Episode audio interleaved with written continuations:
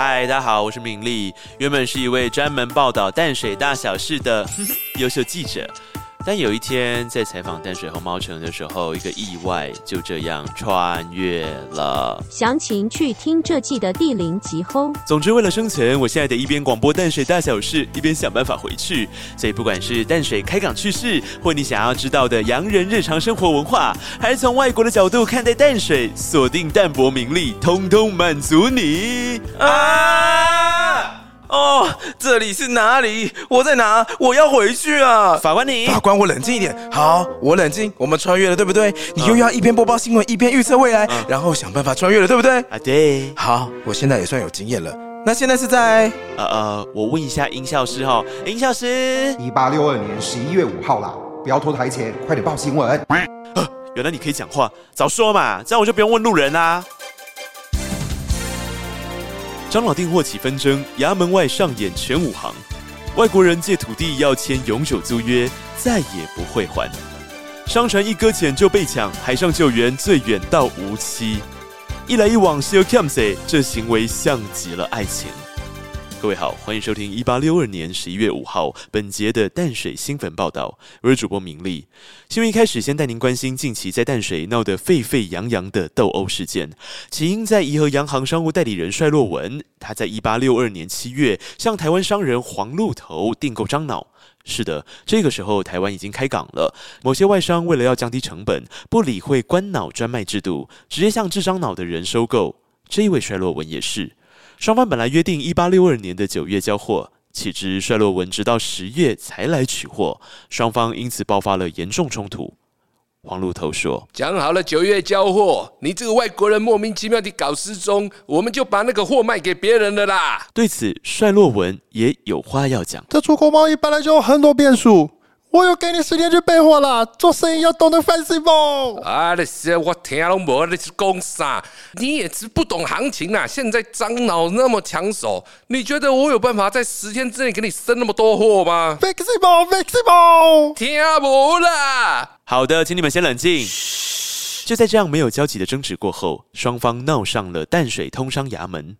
交涉还没结束，就传出帅洛文遭到衙门哨丁殴打。哪有？是那个外国人先打我的。你们都同意我的，好好给我记住。负伤离去的帅洛文后来向香港、英国海军申诉，导致海军派炮舰蛇号来到淡水，差点引发战争。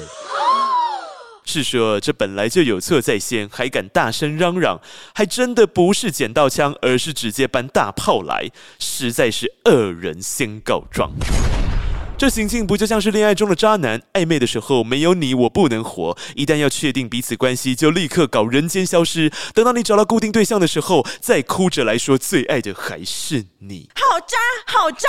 而就在这几年之间，淡水地区的居民与当时在互为港边经商的外国人，小从买卖契约，大到土地租赁，都曾发生冲突。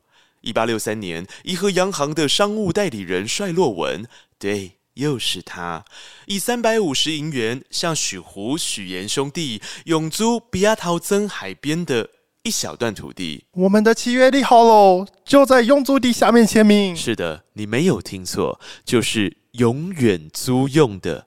永租，你的就是我的，我的还是我的。哈哈哈哈哈！嗯，两兄弟将土地永久租借给伊和商行，而且这份永租契约还是由淡水同知与英国副领事盖印为记。虽然名为租借，但是这一笔土地后来却在一八九零年三月二十八号被转售给英商陶德。没错，就被根本不属于他的伊和商行转手卖掉。当时外国人多与当地人签订永租契，他们的认知是形同卖断。贺成交，爱情中总是有霸道的一方，你的就是我的，我的还是我的。Baby，我想借用你的平板比较快，还有手机也蛮顺手的，耳机也一起借我喽。啊，你什么时候要喊我？嘿嘿，坏掉的那一天啦。嗯。只是别以为外国人来台湾做生意就可以这样顺风顺水、为所欲为。一八六六，英船雅比亚娜在无期搁浅，就曾遭到台湾沿海居民抢船。船长穆利和船员在船上抵挡，并设法写信给在护卫的友人，请他向英国领事馆寻求支援。Help! Help! 但是因为当时英国海军来不及驰援，淡水的海关只好先派出船只前往解围。不过终究远水救不了近火，亚比亚那号船上弹药用尽，船上货物全部被掠夺一空，船身甚至被烧光光。真的是飞来横祸！就在最绝望的一刻，幸好援军还是赶到了，护送船长、水手、通事等十三名人员登岸。彰化县知县，对，就是所谓的县长，收到消息之后，就马上来无期查案，并追回部分失物。事件的后续发展，就是彰化县知县和淡水同知给十三名获救人员旅费，并派人员带着一行人前往护卫搭船回国。此外，同一年还发生另一则抢船消息：洋船马西于一八六六年七月在巴里盆搁浅后，船主将搁浅的船身和船上所有的物品卖给了护卫口的保顺洋行陶德。不过物件仍然被当地人民取走，因为海关和淡水厅官员没有积极的行动，陶德便向英国海军求援。海军派兵前往巴里盆，声称在村里搜出许多赃物，最后甚至将村里的两座房屋烧毁。村屋遭毁的村民转而来到海关，请求海关对英国领事馆提出抗议。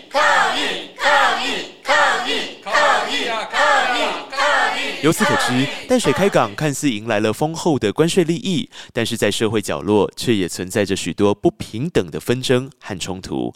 这不好比爱情中千错万错都是你的错。都是你啦，一直催我，没帮你啦，我都快饿死了，餐厅还要多久才会到？嗯，请放松你的拳头，刚刚这一切都只是举例。好了，以上就是本节的新闻内容，更多资讯你等我穿越了再说。我是明丽，我们下次见。你报完啦？哎，黑龙出现了，走吧。啊啊！哦，你怎么还不习惯啦？你到底要带我去哪里啦？